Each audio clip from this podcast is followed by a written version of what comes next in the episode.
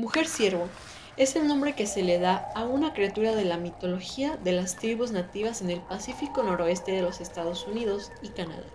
De acuerdo con la leyenda, es capaz de cambiar de forma y presentarse como una anciana, una joven doncella o un ciervo.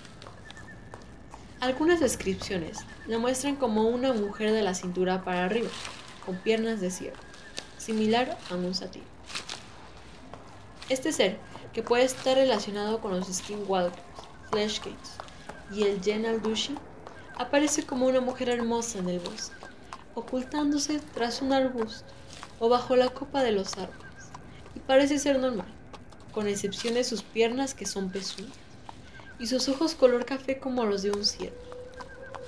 Los hombres que son atraídos hacia ella rara vez se percatan de que no es una mujer normal, y aun si lo llegan a hacer, es demasiado tarde para impedir ser pisoteados hasta morir por la pena.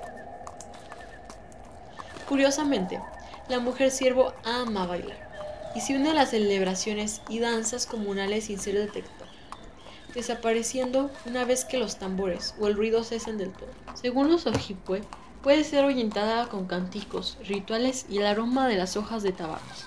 Otros dicen que al encontrarse con una joven desconocida en el bosque, lo primero que se debe hacer es mirarle los pies para romper de inmediato el embrujo en caso de que sea una entidad sobrenatural. De hacerlo, será descubierta y huirá rápidamente.